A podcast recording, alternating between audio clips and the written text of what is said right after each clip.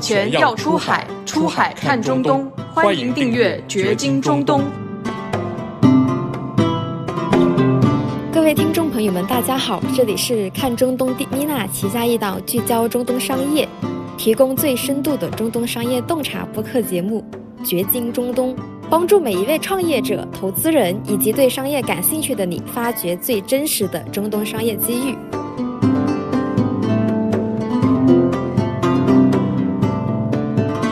节目的第二期是我们和前方高能的串台，我们的主播 Alex 和盛盛一起来聊一聊中东的发展机会。本期话题呢，对我来说也非常的新鲜，就是中东财富机会。因为最近大家对中东的关注突然增多嘛，像迪拜上半年就有六百多家中资企业落户，这当中是不是有一些我们没有看到的财富快速积累的机会呢？而这些机会，它是年轻人的机会吗？是否能让中国新增一批年轻的高净值新贵呢？那本期我邀请了一位中东市场的行家朋友 Alex，和我们聊一聊中东的财富机会。先请嘉宾 Alex 和大家打一下招呼，然后介绍一下自己的基本经历。Hello，大家好，我先简单做一下自我介绍吧。零四年开始读大学之后呢，大三就开始创业了。我其实身上的特征比较明确的就是九个字：互联网思维加产品经理。零八年的时候，当时我们在大学做了一个项目，很多女生她会通过线下的这个门店去获取一些中小样，但是实际商户呢是想获得他们的一些反馈或者是一些试用报告，这个中间是存在着一个 gap。那我们当时做了一个免费的中小样的试用开发平台。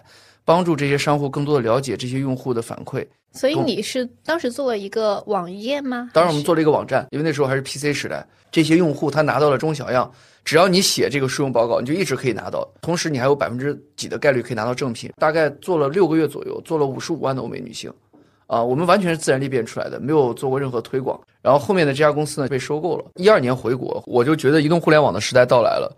呃，当时我印象特别深，一三年开始。中国的移动互联网的 APP 如雨雨后春笋般的在开始发展，但是有大部分的初创的 APP 的这些创业者，其实他们并不清楚自己接下来在整个变现过程中应该怎么做，因为大部分的 To C 的模式在早期来看基本上都不成立，那 To B 呢基本上就是广告，而如果作为一个初创型的 APP，在它的日活整个规模还没达到一定程度的时候，是很难做广告的 To B 变现的。那就是我是通过这个流量的方式，把所有的中小型 APP 的用户的关键数据获取，把这些标签更丰富化，提升广告主的投放效率，让广告主去买单这些中小型 APP 的这些精准用户。其实就是类似于我们现在看到的一个 APP，我们看了 APP 的小广告之后，它会给用户一定的奖励，但对于那些 APP 的拥有者来说，这些小广告就是他们去获得流量变现的方式。没错。就类似于我们现在看到的这种模式，只要 A P P 接入了你们的这个系统，它就可以自动接入这些广告，没错。然后用户看了之后，他们就从中获得佣金。它跟字节的头条其实逻辑是很像的，只不过它是自己把自己的用户池做大，而我们是通过聚集了数百个 A P P，把用户标签打得更清晰。我们就是快速最高的时候，大概有三点五亿用户，七千万的日活，就所有的 A P P 聚集起来。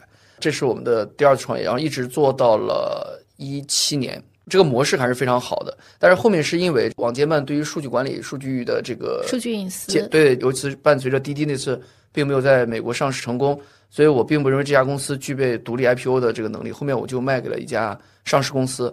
那个你们当时的收入大概有什么量级啊？大概一年两三个亿吧。那这个收入很高了，对对对，然后利而且利润也很高。刚开始我是想把它按照一个商业模式往后规划的，就是因为发现了这个数据隐私这个问题，我就想看看有没有新的赛道，有没有更好玩、更性感的蓝海市场可以做。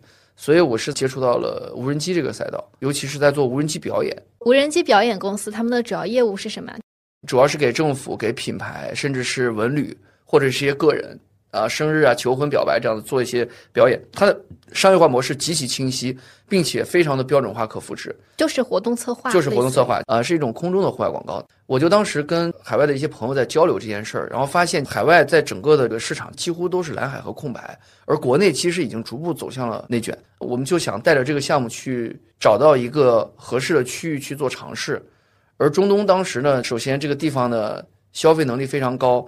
第二呢，它是一个非常品牌高度商业化的一个国家，啊，尤其像阿联酋这样的地方，其实中东跟中国存在着巨大的信息差和认知差。虽然两国建交时间已经比较长了，“一带一路”从我们习大大二零一四年开始提出，到现在已经有十个年头了。尤其像阿联酋、沙特，其实是一带一路的核心沿线国家。但是实际由于文化、宗教，包括地理离我们相对比较远，他们那边其实并没有很好的高校承载着国内早些年的这些人才。呃，因为我们大部分都是从欧美留学回来的，所以基本上大家对那边就没有太多的认知。我开玩笑的讲，就是我经常问我以前以前英国留学回来的一帮朋友们，这个阿布扎比、迪拜、阿联酋、呃利雅得、沙特。到底谁属于谁，谁是谁的，很多都说不清楚。所以我就我就会发现，哦，原来还存在着这样一个跟中国的地缘政治关系非常好，经济也是高度发达，但是存在着这么大信息差和认知差的这么一个区域。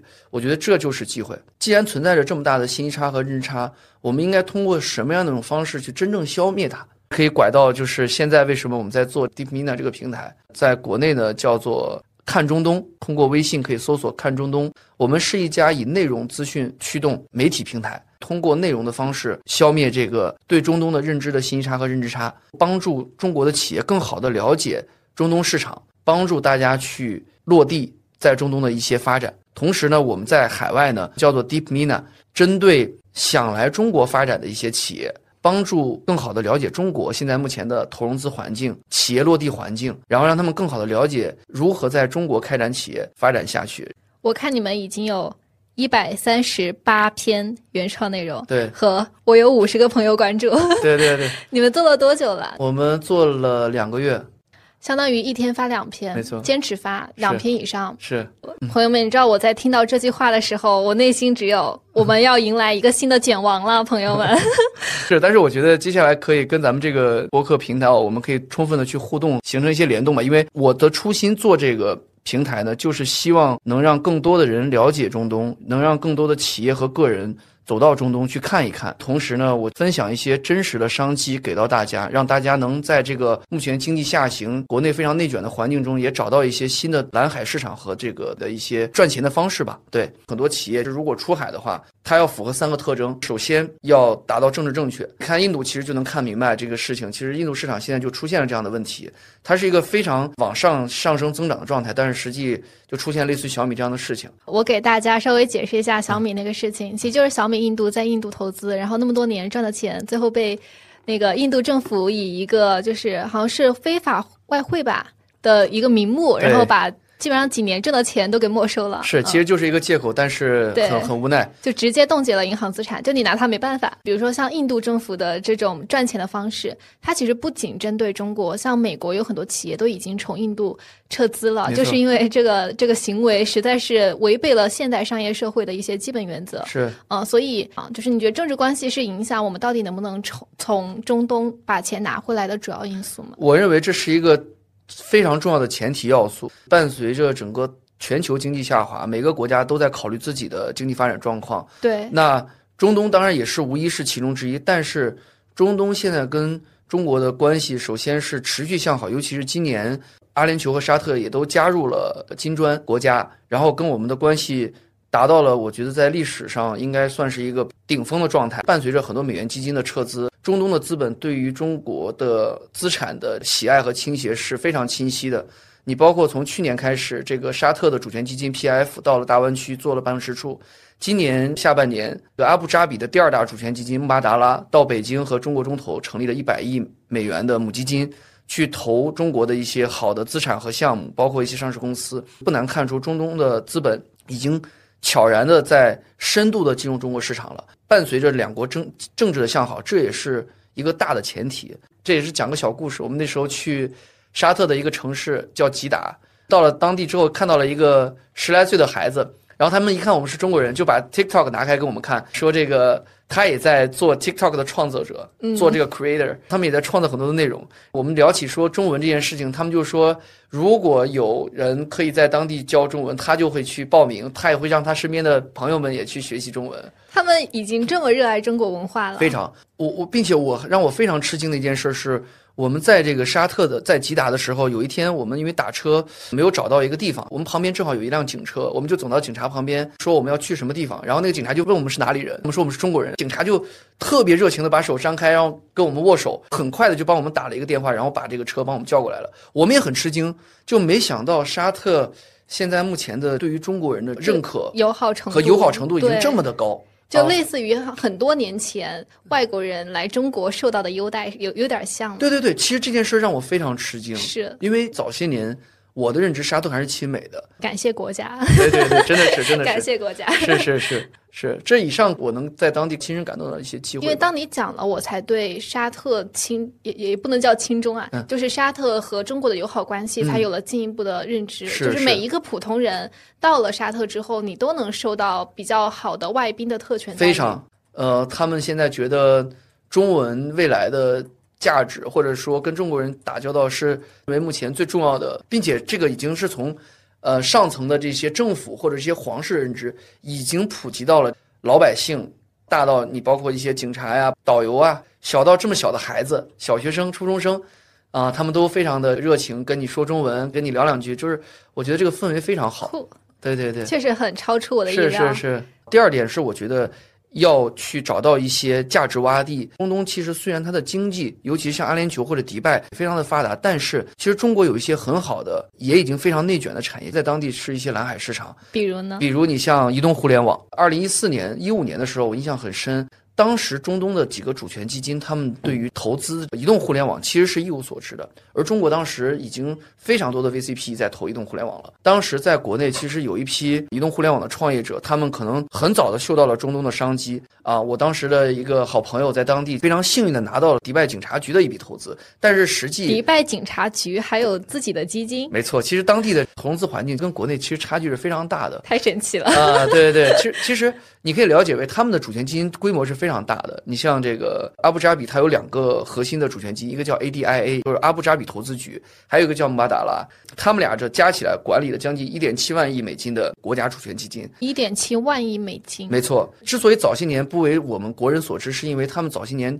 通常是以 LP 的形式出现的，他们是藏在像红杉高瓴甚至孙正义的愿景基金背后作为 LP 的，很少人知道。但是呢，伴随着这几年经济的转型，他们也从能源依赖和石油依赖迈向了新能源。往高科技、往人工智能方向发展，沙特的主权基金、阿布扎比的主权基金已经开始从 LP 转型往 GP 方向去发展了。他们希望从石油或者黄金转化成的这些资金，变成一些优质资产，甚至转化成人才，汇集全球的人才到他们当地去发展。我可以分享给大家两个具有认知差的信息。第一个就是阿联酋当地的人口总共规模大概是一千多万，但是实际当地人口只占七点八，然后剩下全世界有一百九十三个国家的人口占了将近九十二点二。那这个数据呢，在全球来看都是非常有意思的。这个地方它是没有内生人才的。我们讲内生人才，就是它没有特别多的高校去支撑他们在这个国家这个高校毕业之后自然留在当地。因为他们都是别的高校培养完了之后去他们那儿去就业。没错，像迪拜的这个酋长，完全是靠各种的税收建立的非常完善的基础设施，非常吸引人的一些生活环境等等等等，去吸引全球各地的富豪和人才来去外化人才的。那这是他们的第一个特征，一个非常典型的移民国家，它不能是移民国家，因为它也不算移民啊对只是在那儿生活和工作，没错但是国籍没变。没错，因为它毕竟是穆斯林国家，所以它的移民政策是非常苛刻的，除非你给国家做出特特殊贡献，但是你可以在那边获得十年黄金签证。啊，工作签证，你可以长期的在那边生活，包括家人、孩子在那边去上学或者是就业，这都没有问题。它有点像更极致的新加坡，没错，呃第二个就是它的这个地理位置，为什么它叫做八小时覆盖全球三分之二以上的国家？啊，四小时覆盖全球三分之一以上的国家，它的地理位置非常优越，包括它的自贸港啊，也是全球十前十大的这个自自由贸易港，所以它汇集了很多的周边的国家，也欧美，包括整个亚太的一些国家，在那边设立全球的总部。全球总部是指有很多的企业把自己的全球总部设在那个地设。在了迪拜，对对对，没错。呃，这里面也有一个小的信息差，就是我们认知上的阿联酋，它非常富有，巨大的石油的资源和黄金，其实都是在阿布扎比的。阿布扎比是阿拉伯联合酋长国这七个酋长国的首都。最大的这个酋长国，那迪拜其实什么都没有，但是迪拜在国际上的影响力和知名度是远高于阿布扎比的。这就得谈到这个迪拜酋长的这个智慧，因为其实迪拜完全是一个沙漠区域，它是这通过六十多年的这个建设，不遗余力的把一个完全沙漠化的一个土地变成了国际化的大都市吧。我觉得一提到迪拜，我们脑子里想的就是带着白纱的男人，然后石油、黄金、对，金金钱撒币。对对对，大家会对这边会有一些客观的印象，是觉得这里面应该是非常多的这个钱啊或者石油啊，其实不然，迪拜是一点油和黄金都没有的。但是它发展非常好，其实这个酋长是非常有智慧的，他通过各种政策重金打造帆船酒店，包括大家有名的这个哈利法塔，吸引全球这个人才注意的这些方式。把它打造了一个非常具有国际影响力的一个城市，是非常非常不容易的。迪拜的核心支柱是旅游业。迪拜现在的核心支柱，我觉得有几个产业啊，旅游肯定是其中之一，包括金融、包括贸易、港口、区块链啊、人工智能等等等等，他们已经从一个相对单一的状态。慢慢的发展于一个多元化的一个状态了，所以本质上还是他们的招商引资的政策，我可以这样理解。没错，你像迪拜现在公司的注册的税收也是非常低的，它综合税率只有百分之九，啊，放眼全世界来说，对也是非常非常低的。呃，现在很多欧美的国际化的一些公司也会把总部设在那边，虽然它是一个具有非常典型的穆斯林宗教文化的国家，但是实际它已经完全的去宗教化了。在二零二七年，他们其中有一个酋长国叫哈伊马角，会建立赌场。啊，包括迪拜也可能会在棕榈岛附近，就是那个人工岛附近建一个赌场。包括在迪拜和阿布扎比，其实你都是可以喝到酒的，非常的去宗教化。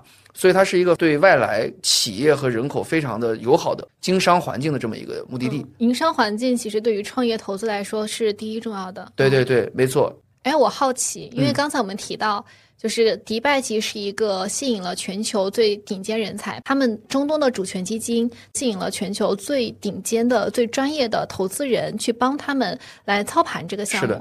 我好奇的是，像迪拜他们的人均收入大概能有多少呢？你可以在迪拜的大街上看到非常多的豪车，非常多的一些高消费的一些奢侈品的首发都会在那边啊。确实，当地人是非常非常有钱的，尤其他们的政府的工作人员，他们的平均工资可能也会有两到三万迪拉姆。换算成人民币大概也要四到六万块钱，所以是公务员的基本工资是四到六万人民币一个月。是是，我的妈呀！对，那那因为当地的社会福利是非常好的，但是因为当地的人口占比非常低，他们如果有一千万人口，当地人口也就八十万左右。当地的白袍其实或者黑袍，他们基本上都是在当地的政府或者是在一些这个大的国央企在工作的。其实你也可以招到一些非常廉价的一些基础的劳动力，当地的印巴人口占比非常高。印度人口在整个阿联酋占比是高达百分之二十八的，啊，巴基斯坦人口也将近百分之二十一左右。那也就是意味着说，其实你如果做传统的制造业，其实你是可以找到性价比非常高的这些员工，他们的工资可能低的话，也就是一两千迪拉姆，也就三四千人民币一个月。所以其实它的贫富差距是非常非常大的。为什么说创创业环境好呢？它有五十多个各种类型的创业园，它有。一个自贸区叫做 DMCC，它也是整个阿联酋比较大的一个自由贸易区。呃，我们的这个租金就非常低，然后同时它给你提供衔接整个中东和北非，甚至整个欧美资源的一个很好的一个大的资源池。如果你的项目如果是在当地去发展的话，政府给到这些企业当地的一些税收的福利，包括呃人才的一些这个补贴等等等等，其实都是非常非常优渥的。它也会帮你提供。周边像小的小的来说，我们叫港湾六国嘛；大一点的话，我们叫这个区域叫做 MENA，就是中东和北非的简称。它会帮助你去扩展你在整个这个 MENA 区域的一个合作。因为像国内的园区，我们有些政策其实要求公司体量你达到一定的规模，以及说你要属于政府扶持的产业，你可能可以拿到那些政策。那中东他们的政策，就我们具象说，是不是？比如说，哪怕你只是一个初创的小公司，你啥也没有，但是他也可以给到你这样的税收优惠、人才补贴，包括你想去开拓其他地方的一些市场，他也会来帮你对接那块市场的资源。没错，他们给到的就是从一个零到一起步的状态，从零收入阶段，对，他就给你提供，好比说一个一个虚拟的一个办公空间，免费的，你先有注册地址嘛。如果你有办公人员，他也会按照一个非常低的一个成本给你提供一个场地，慢慢的伴。随着你有税收，它就会有各种的税收减免策略。他们不是已经九个点了吗？不，九个点是我们在发展阿联酋市场的税收政策。如果你是在自贸区的话，它还有一套自己自贸区的这个税收政策，可能会更低。对我意思是九个点已经很低了。中国是二二十个点。中国如果你要把钱拿出来的话，我们估计要超过四十个点了。我说的是这个公司它的营收一直到你个人的口袋，哦，总共综合税率只有九个点，是很低很低的。香港是十七个点嘛？因为这个链路，我们给大家梳理一下有哪些税啊？哦，第一个是增值税，对第二个是公司挣到钱有有产生了利润就要交企业所得税对。中国的企业所得税是百分之二十五。如果你要把钱从企业拿出来，你还要交一笔个人所得嗯没错税，它可能是分红，可能是什么？所以这样算算的话，差不多要四十，综合税率要对四十多。所以这个钱从我们挣到呃到落到我们个人的口袋，其实是一个很高的一个税收。没错没错，但是阿联酋那边就能就非常低。也就是说，很多企业到当地发展，除了看重当地的市场，这个税收也是非常大的一个吸引力。他们有那种针对富人的税收政策吗？嗯就或税收优惠，没有，他们是一个经济高度市场化的这么一个国家，就是在税收上不歧视富人。完完全 对。印度排名前二十的有钱人，有十八个都在当地生活。当然，他们把企业放在当地，其实我觉得税收肯定是很重要的一个原因了。最近，尤其最近两年，除了俄乌战争，俄罗斯人大量的往这边的这些土豪往这个阿联酋去转移之外，其实很多的欧美人，像英国人、西班牙人，也在把他们的公司和他们的家庭往中东去转移。企业在当地的这个安全、高效以及有非常有吸引力、竞争力的这个税收政策，一定是他们考虑阿联酋的一个核心要素之一了。对，这就有点像为什么香港是我们的那个金融中心。没错，对对对，就是有些人他会把中东比作是九十年代的深圳，就感觉遍地都是机会嘛。是然后有人对中东的印象是坐在石油上撒钱的迪拜和卡塔尔的富豪，就是我刚才跟你讲，就是我们就觉得他就是拿着钱挥着金子就到处撒钱的人。然后有人对中东的印象就是民族宗教矛盾引发的一个无限纷争，然后包括巴以战争。像我们通过媒体对中东的这些认知啊，它到底哪些是真实的，哪些是偏见呢？或者你觉得我们中国，我们对于中东最大的偏见，它可能是什么？我觉得有一个很重要的点在于，大家现在普遍还认为中东是一个人傻钱多的地方。我觉得这个点其实是非常大的一个偏差。偏差是人傻，但钱多是真的。我先说结论，中东其实是一个人精钱也多的地方，尤其是这些年石油给他们带来的这个财富是真的是非常非常大的。但是，呃我们今年上半年看到了很多的呃融资主体，包括很多的 VCP 机构去中东去融资、对去募资。对，今年真正意义上，我们看到拿到了中东当地主权基金的这个钱的机构，可能不超过一只手，可能只有两三家。为什么会发生这样的情况？钱不是很多吗？不是很看好中国市场吗？为什么我们募资这么难？你就想一个关键点：如果中东真的是人傻钱多，那迪拜绝对不会建成今天这样子。他们政府的真正非常务实的一面，其实是很少被报道出来的。早些年呢，他们可能通过投了红杉、高瓴、哎一线基金，然后呢，可能获得了一些钱生钱的机会。但是伴随着像这个阿联酋，他们有他们自己的二零三五计划，沙特有他们的二零三零愿景。他们的愿景的这个大纲上其实写的非常清晰，他们希望从一个能源的国家转型为一个高科技，包括人工智能、能源科技加能源结构推动经济发展。他们是为了服务于他们科技加能源的国家战略在投资了。没错，呃，前段时间有一个新闻，就是穆巴达拉，就是阿布扎比的第二大主权基金，投了十一亿美元投给了未来。很多人可能听到这件事儿，但是实际，其实这十亿美金基本上绝大多数的钱都并没有进到大陆市场。其实这笔钱是投给了未来在中东设厂和在中东发展的用的这个资金用途的钱。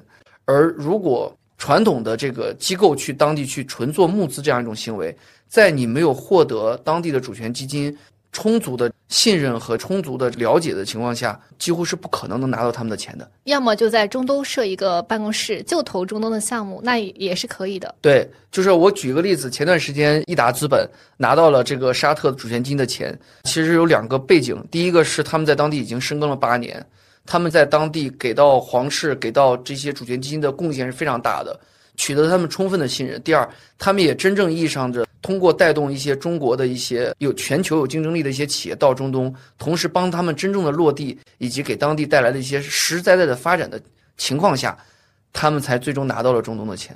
所以这并不是一件现在呃非常容易的一个状态。它有点像什么呢？它有点像我们国家内部的政府引导基金，然后要求你投他们当地的什么样的产业，钱生钱它只是次要的，主要还是去发展这个政府想要引导的那个产业的发展。没错，现在中东的主权基金其实就是这个样子。没错，其实他们的想法意识形态很像，他们国家关注的一些核心方向，你像这个储能啊，就是光伏、太阳能。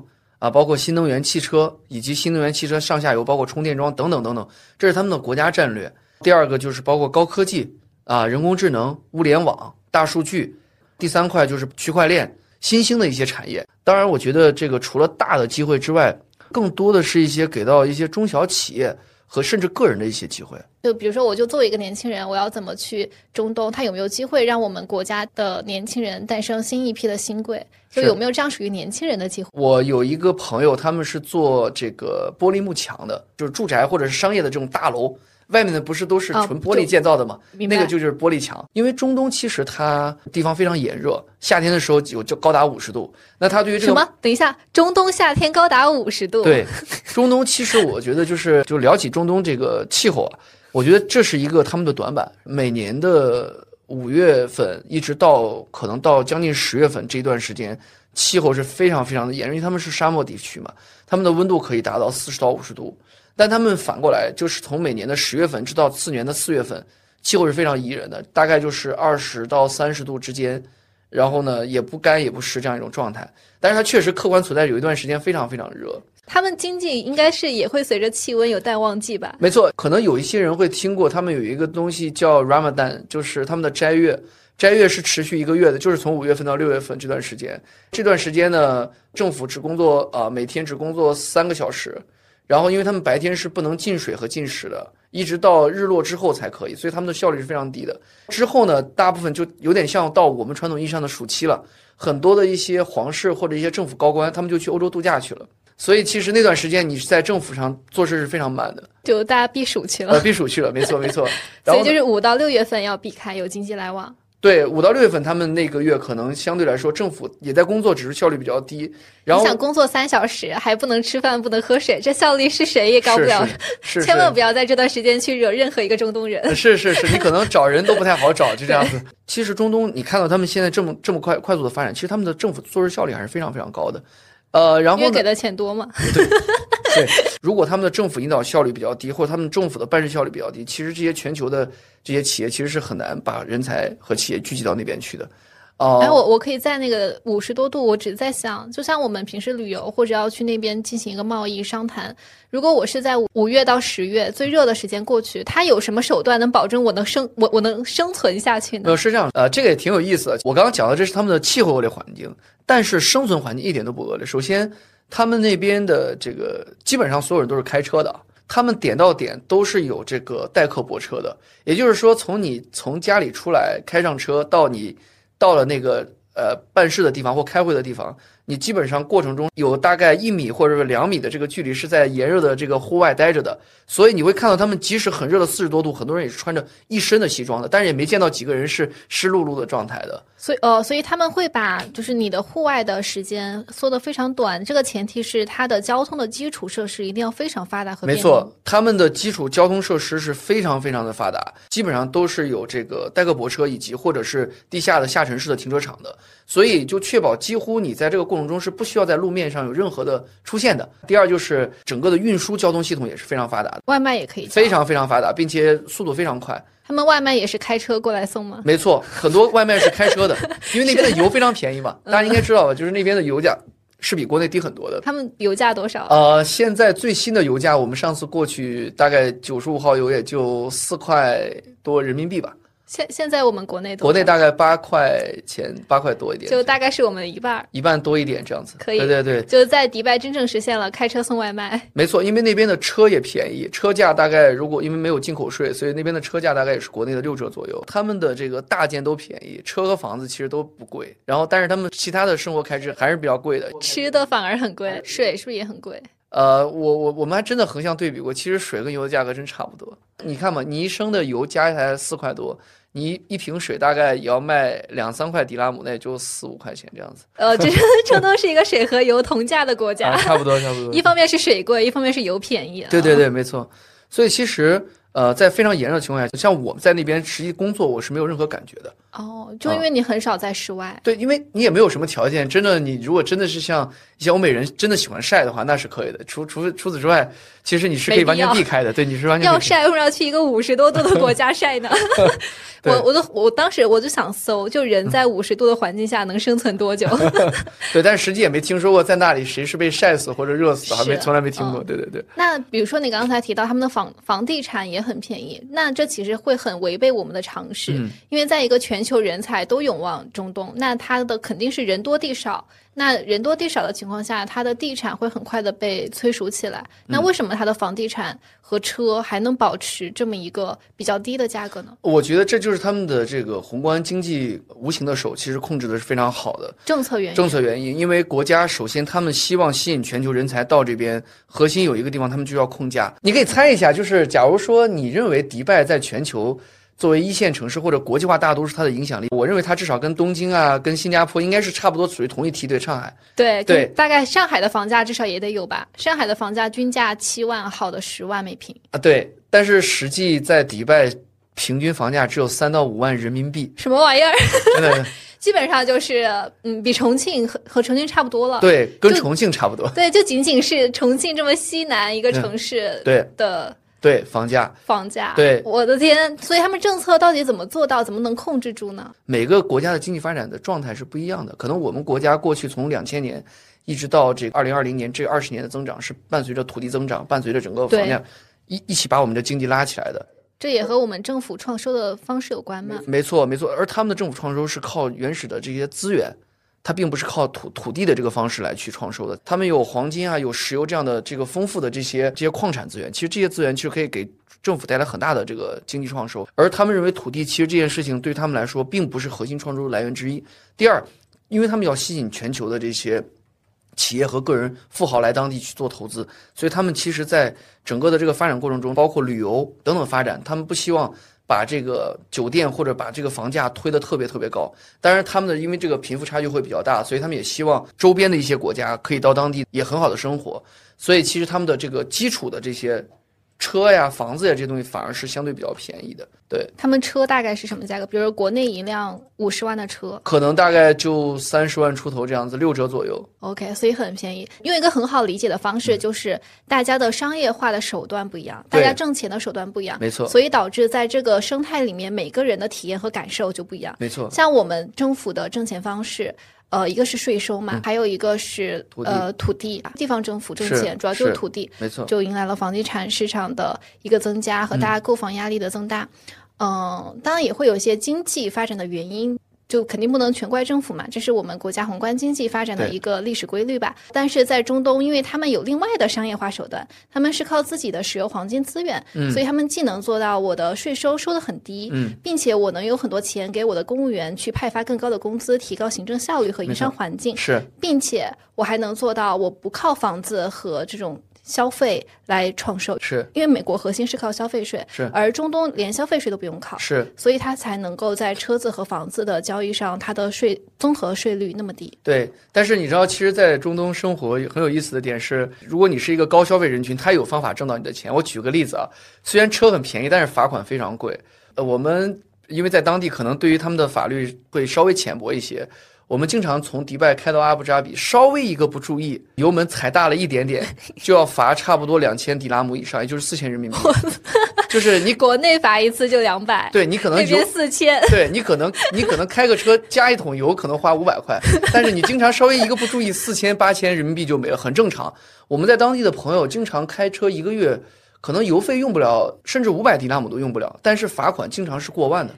让我意想不到的挣钱方式，是是是，所以你看他们的点跟我们的点完全不一样。是如果在在一些公共区域，像新加坡一样，你去他们的酒店里面，如果你抽烟了，他们罚款是非常非常恐怖的。对对对对对。哦，酒店抽烟，他们抓到直接罚款。对，我们这边都口头警告。没有，我那边是直接罚款，可能也至少要两三千迪拉姆这样子。我的天呐！对对对，就那边的违法成本超级超级超级高。对，可能呃，因为。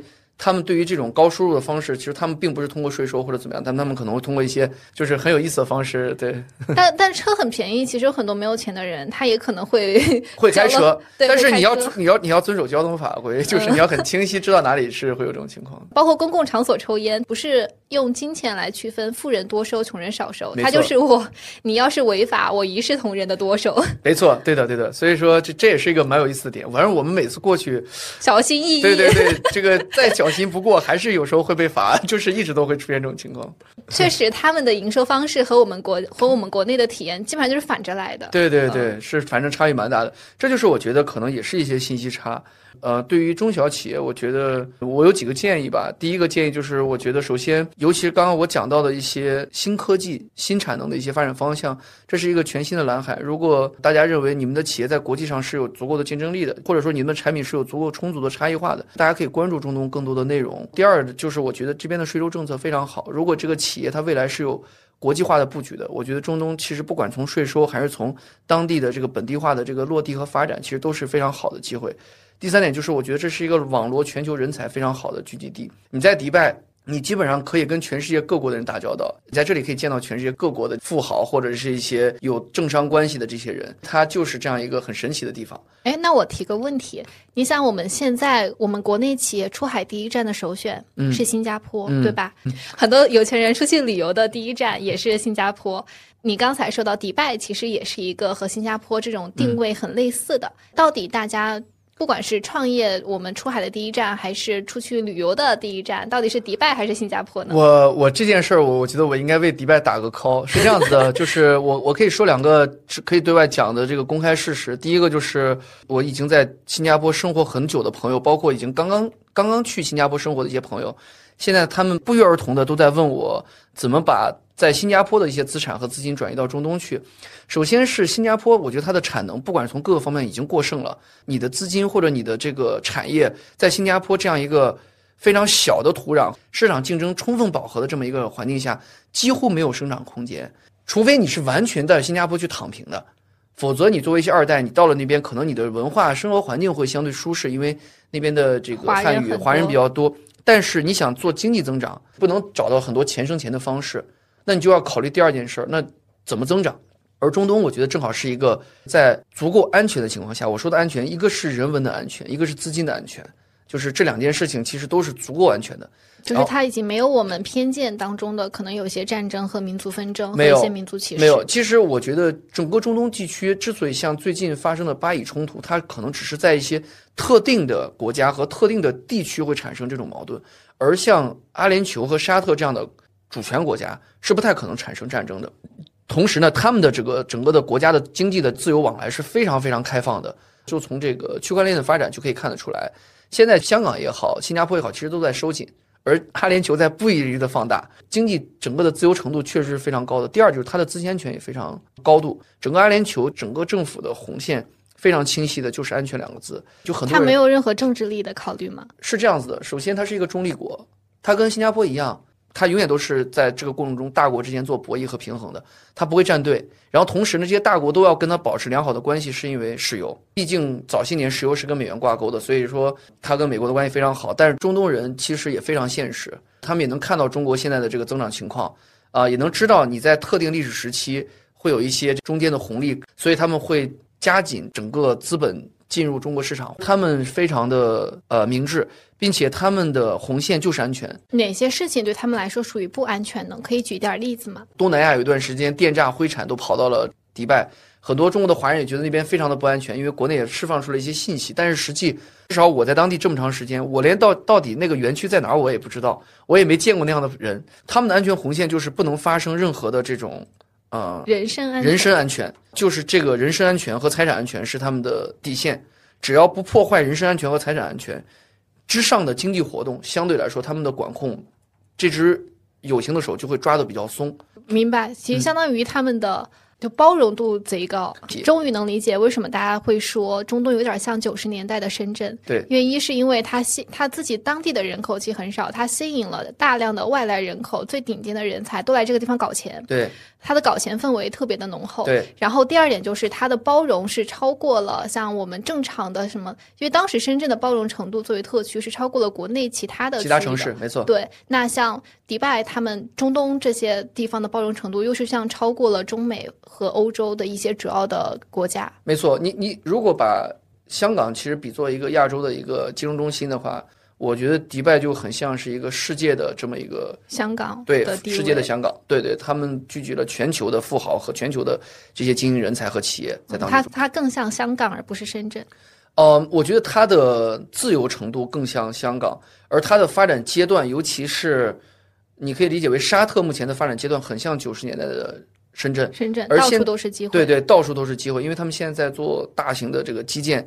新上任的这个小萨拉曼王储，一个叫八千亿美金要重建整个利雅得，第二就他们也在那个做那个 Neom 那个新城，有一个计划叫 The Line，就 Future City，他们花一万亿美金构建了一个完全全新的一个可以养活七百万人口的一个全新的城市。他们打造了一个城市，对，就是那个城市非常有意思，它是一个一百七十米宽、一百米高、一百公里长的这么一个没有地面交通，全是空中轨道交通的这么一个城市。OK，呃，对，这个城市他们打造起来是为了什么？就为什么会有这样的构想呢？就很 crazy。因为沙特其实是整个中东主主权国家的老大嘛，他们看到了迪拜这这几十年的短短几十年的发展，其实是比利雅得发展速度快得多得多，在国际上的地位和影响力也是高得多。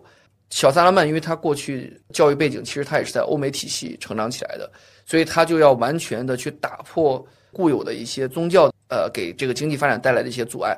所以他现在就在大兴的去做这个去宗教化的这个发展策略。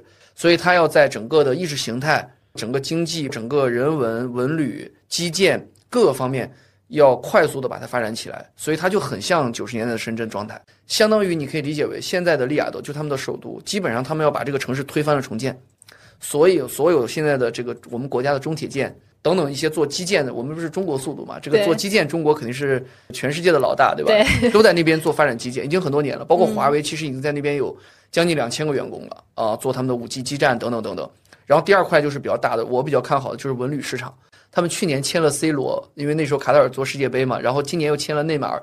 其实他们是通过这个足球外交，包括他们今年有在大兴的发展这个文旅啊。前段时间沙特的这个文旅部的副部长也到了上海，在这个上海外滩搞了一个文化旅游节。他们的目标明年是希望一吸引一百万的中国游客到沙特去旅游。呃，文旅和基建现在是它的主基调。他们也会拉很多的王子来给大家一起合影，因为他们的王子也是世界特产。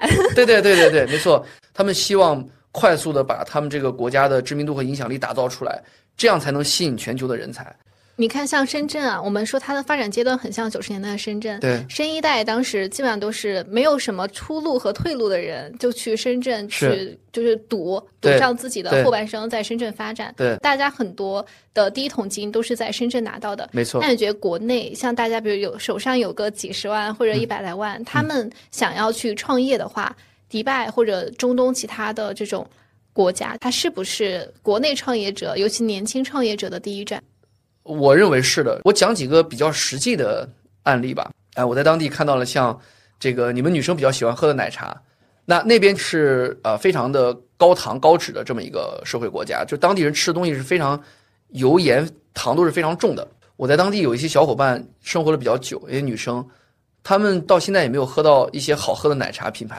然后前段时间，呃中国有一个企业叫霸王别姬，是呃，《霸王别姬》对就就出就出口到了那边。其实我觉得那个企业就非常明智，像一点点什么，还有喜茶，都没有他们都没有过去，都没有过去。霸王别姬先过去了，先过去了，就是我就他嗅到了这个商业嗅觉，但我觉得其实比起这些大的品牌，其实一些小的品牌，我觉得也是非常有机会的。他们表现怎么样？我能确保的是两点：第一个是这个市场绝对存在，并且这边的消费能力肯定是远远高于中国的；第二就是这个消费的这个族群是巨大的，因为这些当地的女生也好，或者欧美的女生，还有就是咱们本身国内的这些女生，对于这种奶茶的这种消费的偏好都是非常明确的。包括我再讲一个中医，其实在当地非常非常受中医也能在当地推广，没，错，就是我这次在当地见到了一个一个好朋友，呃，一个老大哥，他在当地其实就在给这些皇室看病，并且他是一个非常非常有名的中医。他认为中医首先是一个非常非常神奇的东西，第二，他们其实这些顶级的皇室贵族，他们也是非常认同中医的，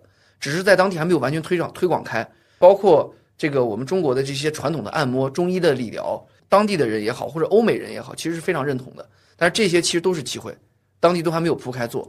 这个确实没有想到。对对对，这这是这是一类的这个，另外一类服务业就是女生比较喜欢的美甲美睫啊，这个市场也非常大。因为当地人其实黑袍虽然他们的穿着有些只露了一个眼睛，但是你通过眼部的这个妆容，你可以看出他们化妆是非常重的，包括他们也会美甲，也会美睫。我也问过当地的一些呃本地朋友，阿拉伯的朋友。他们这个市场需求很大啊，这都是一些小的商机，可能投入不是很大，但在当地其实是我觉得很有机会去做好的。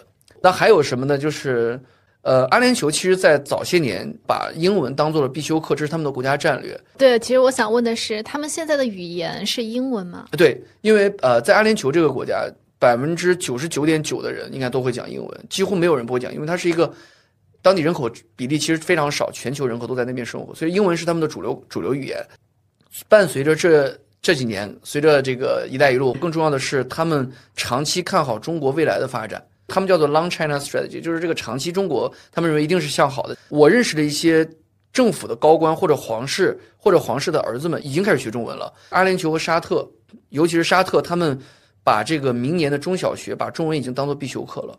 每周两节，那岂不是可以在那边开一个新东方类的？但是我是教中文，中文领域的新东方，朋友们，这个故事已经有了。其实我现在听下来，就是因为中文已经被纳入必修课了嘛，英文在我们国家。做了什么，我们都可以在那个地方用中文再做一遍。做一遍。像现在我们线上的，比如像抖音或者像小红书，还有很多就是英文教学的自媒体号，其实是相当挣钱的。所以在迪拜，可能我们也会迎来一个中文的线上自媒体的一个财富机会。对，而且是我们擅长的。并且，其实我在当地跟 TikTok 他们的这个运营负责人关系都非常好。呃，如果大家真的有兴有兴趣想做这个内容上的东西的话，其实大家都可以一起来讨论。你觉得，假设如果一个人他想去沙特或去迪拜去创业，那他要准备多少资金比较合适？呃，这个完全取决于他要创业做的事情。首先，我们要准备一年的生活费，对不对？那一年的生活费在那个地方大概是什么样的量级呢？如果从一个人角度来讲的话，嗯，那边的租房其实也不会很贵，因为那边的房子本身房价不高嘛。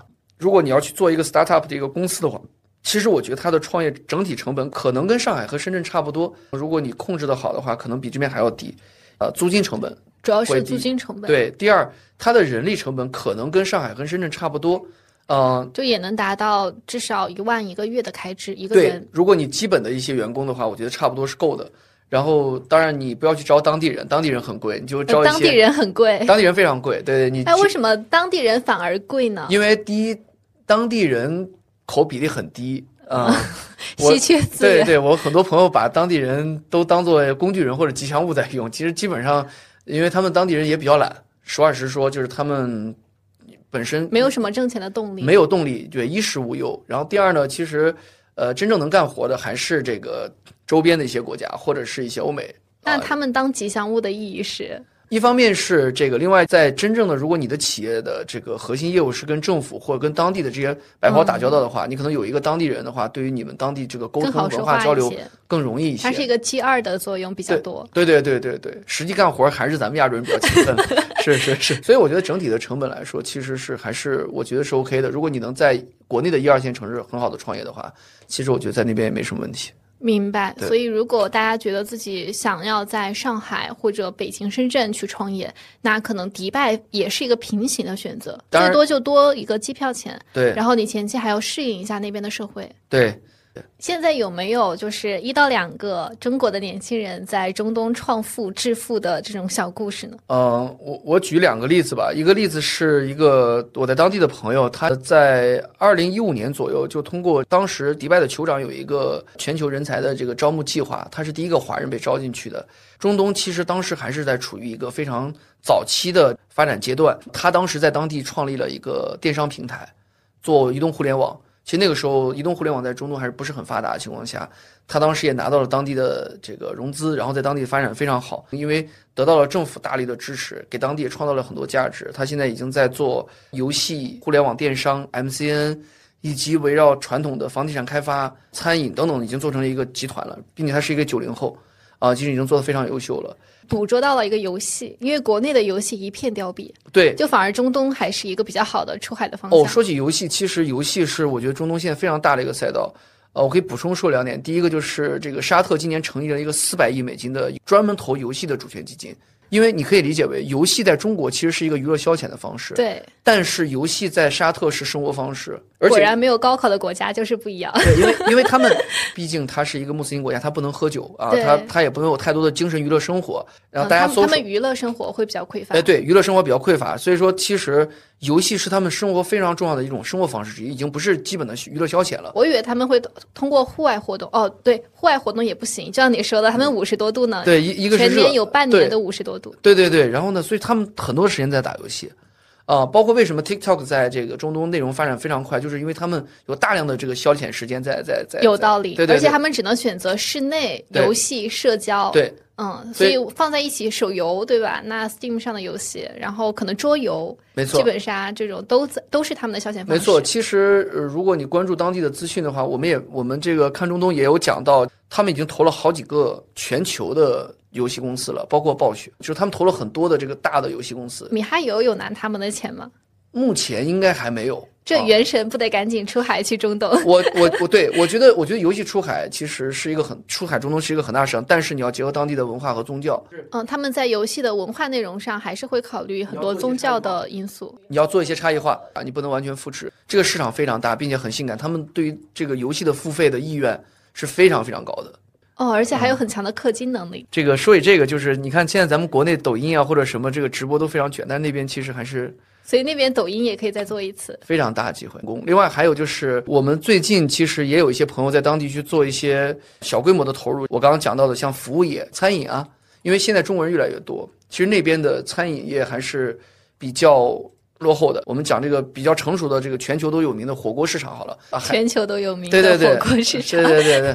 但是 我为重庆投一票。对，你看传统文化，就是我们火锅其实整个的全球渗透率是很高的，但是实际海底捞其实在国内其实已经快卷不动了。对。但是在当地其实还是做的非常好，包括早些年的一些九宫格呀，就是一些品牌在当地依然是非常非常火的存在。但是其实我们现在。在上海就这样一个内卷的火锅内卷的市场，其实有很多新兴的一些火锅的这个我们的吃法也好，或者我们的这个商业模式也好，其实我觉得都是有非常大的机会的。伴随着未来中国的企业出海，包括华人的衣食住行这些方向，其实我觉得都是有很多机会。是，可能每每一个细分领域都有各自的机会。如果国内卷不动了，没准儿中东是一个比较好的选择。没错。而且我听下来，中东主要就是在沙特那边，沙特阿联酋。没错，这两个地方我觉得相对来说，一个是。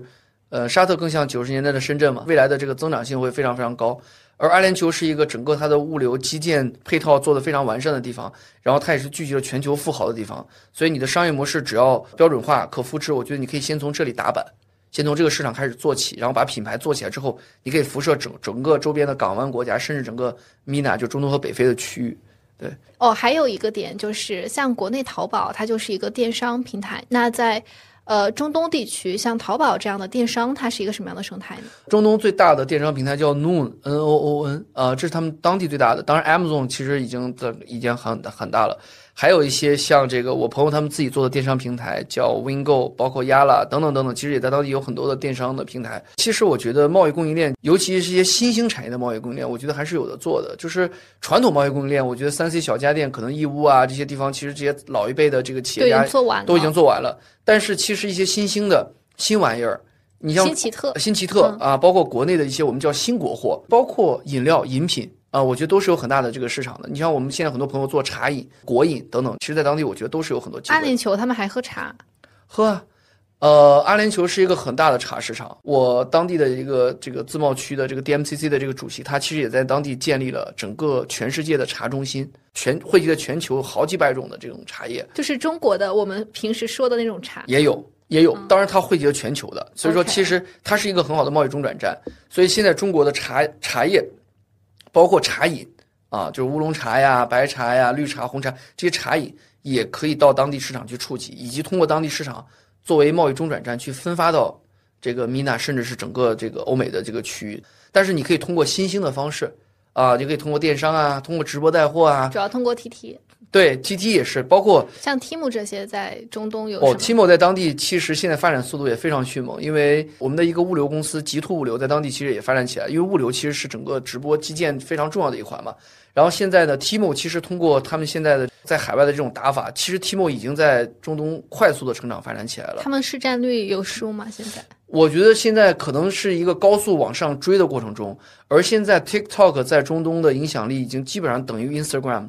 已经大于 Snapchat，Snapchat 其实以前是非常厉害的，对，现在已经被 TikTok 赢打下来了，对，所以我觉得中国的这些移动互联网、这些电商平台，过去几乎都是在降维。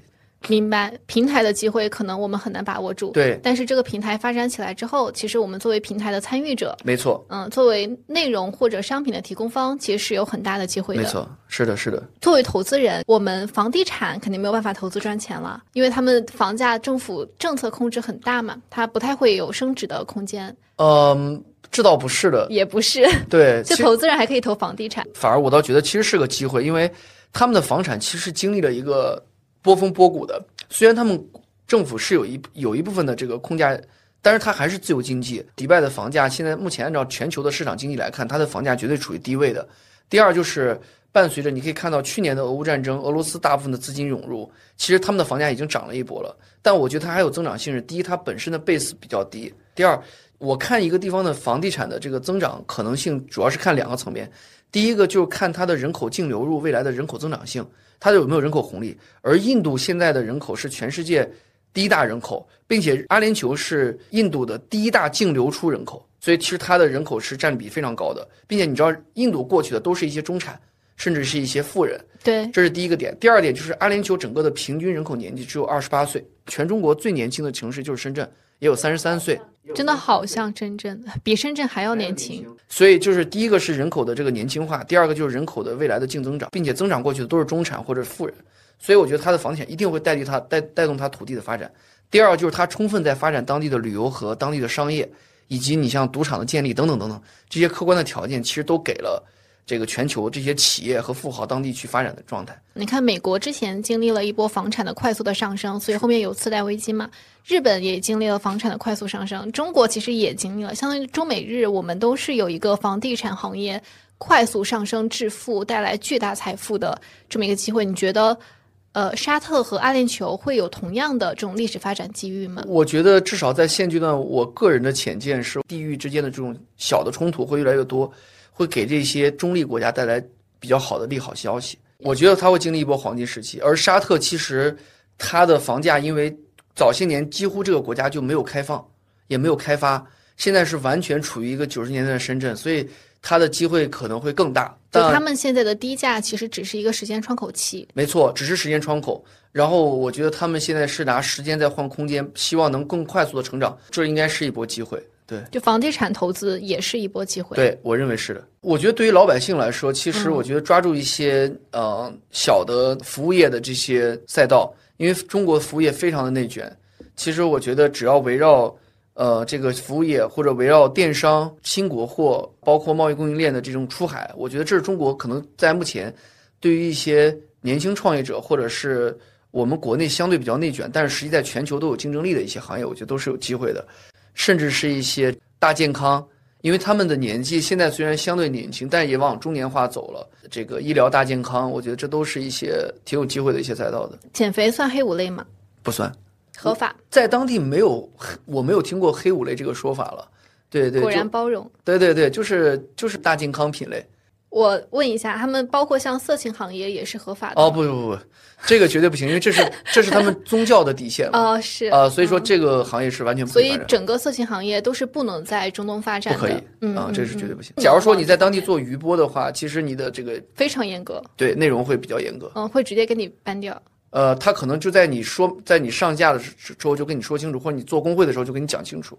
但如果你一旦突破，肯定就把你嗯，因为国内其实我们虽然封禁，但其实像你是刷凌晨的抖音，它一定会有大量的擦边，不管是声音还是画面。对，但是这种事情在中东是不能做的。我觉得中东是因为它毕竟还是一个穆斯林，它是一个宗教国家，所以这种东西几乎是不可能，是不行的，不太适合。对对对，嗯，OK，这里也给所有就是想做这方面的朋友提个醒，就是如果是这方面的生意，我们就不要往中东去做了，没必要。可能国内是一个更好的市场。对对对，是的。OK，比如说现在我有五百万到一千万的可投资的。钱款，如果我要去中东投资的话，你有什么投资的标的可以建议我的吗？一个就是我们刚才提到的房地产投资。嗯，说实话，中东的企业其实比较少，所以说你其实去通过投他们当地的企业其实是比较难的。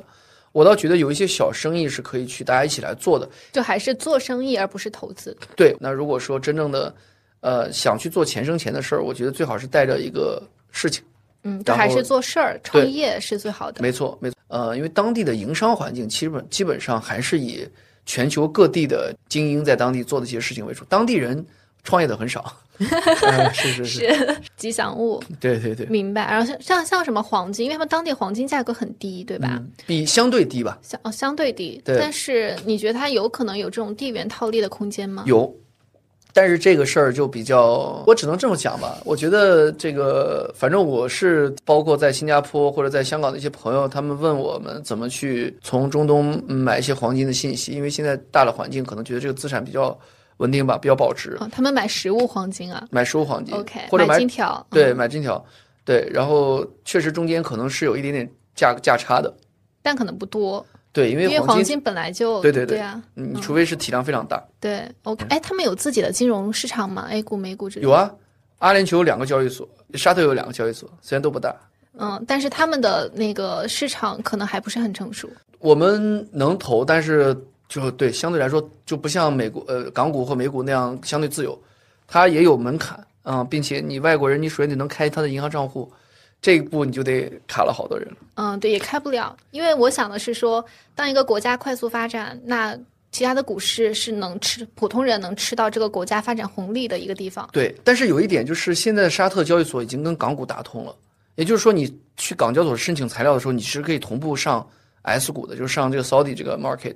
然后，因为他们有沙特阿美这样一个巨无霸在，所以其实他们的交易交易流通性就 liquidity 还是蛮高的。我觉得这可能对于上市公司的这些人其实是一个很好的机会，但对于投资人来说，反正我们也不构成投资建议，因为这个本来它的门槛也比较高。没错，没错。对，然后大家也不要违反资金出境的那个呃规定，就是不要违法，嗯，做合法的事情。是是是。国内的投资人想要去吃到中东的红利，它其实途径很少。没错，所以反而是可以组建一个对接投资人和中东项目的这么一个机会。但至于你是想做管 GP，嗯，还是想做 FA，这个看你们自己的选择。对对对对，是的。OK，我这这个 part 我们有两个很神奇的听友提问，然后这个提问没有放在我的提纲里，因为确实比较特殊。就是第一个是平行进口车在中东的销售有没有地缘性套利空间？我觉得这个可能不太存在套利啊，他们也不存在国内有这样一个特殊环境，什么叫平行进口车什么的，嗯，因为他们本身就是免税国家，进口税关税是零嘛，所以说他们的这些车本身的这个定价就不存在有两个价格这个这个东西，对对对，是。然后第二个是像什么数字游民在中东适合去做吗？就是或者有没有什么其他地缘性套利的机会？呃，数字游民在当地非常多，像数字货币或者 Web 三。crypto 这个行业，其实在当地就非常非常多，因为第一是它的政策监管，国家给了大量的这个支持；第二就是你只要不不去做违法的事情，包括在当地很多人做交易所呀，做这个 crypto 项目呀，包括去做一些这个基建的一些内容啊，其实国家是非常鼓励跟发展的，因为本身呃，他们认为这些数字经济其实都是不同程度、不同阶段能给这个国家带来一些新的增长点的。啊，所以我觉得数字游民在在当地其实是非非常舒服的。我在当地有很多做数字游民的朋友。对，所以如果想做数字游民的话，其实去沙特、去阿联酋是很好的选择。对，我觉得阿联酋吧，阿联酋可能是一个阿联酋是更好的选择，比较比较比较合适的选择。包括他们有自贸区，专门支持一些数字游民的一些这个产业的。对，明白。所以你觉得在中东创业和投资，最后啊，就是。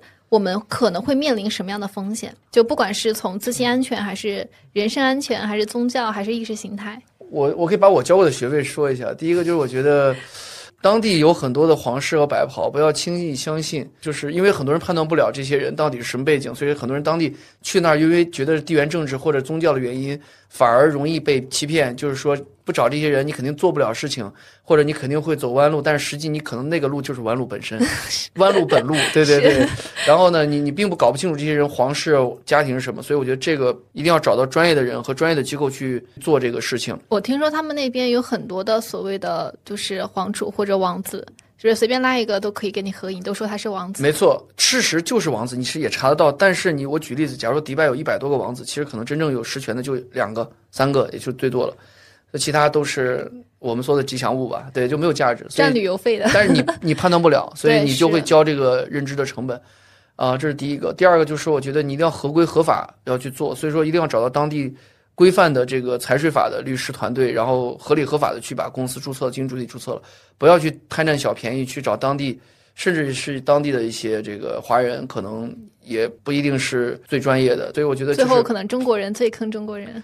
对，就存在着这种可能性吧。所以我觉得就是说，一定要找到专业的团队去做这个服务。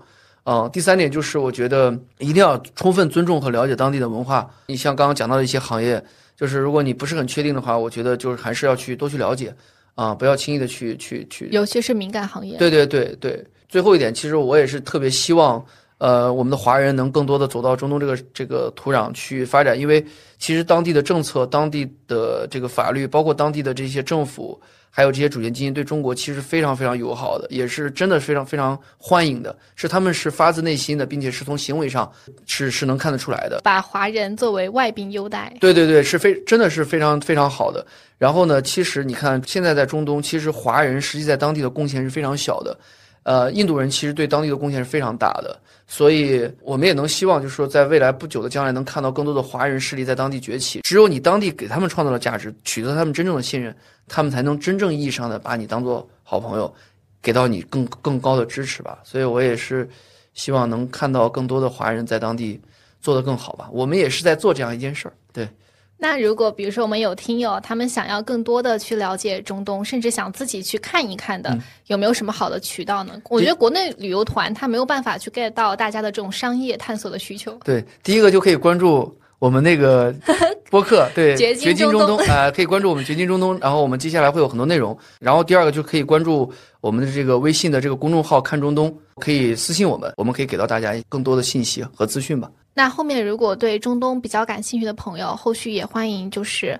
呃，添加我的微信吧，进入到我们的听友群。我们后续可能也会和 Alex 在中东的信息，包括线下的沙龙，可能都会有一些合作。对，好呀。那今天也非常感谢我们的中东行家 Alex 和我们聊了这么多关于中东的财富的致富机会。我现在我们整体聊下来，就是阿联酋，第一是我们要核心关注的中东的市场，它就有点像九十年代的深圳，而深圳后续可能在国内大家都已经见证了它的各种的致富机会和。财富的积累方式，那这一套我们其实有可能也在阿联酋能够得到同样的发展。反正现在因为整个全球的经济增速已经非常低了，像这种有新的蓝海市场的国家真的不是很多。但是呢，投资和创业都是需要谨慎的，就是尤其是像这种，如果你要出去做。投资创业的话，那前期的考察一定要非常非常的谨慎和全面。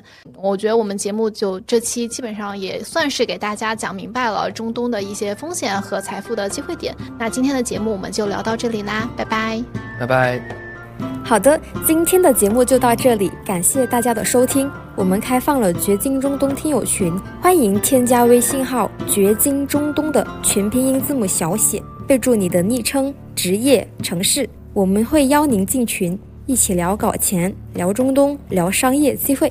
今天就到这里，我们下期见。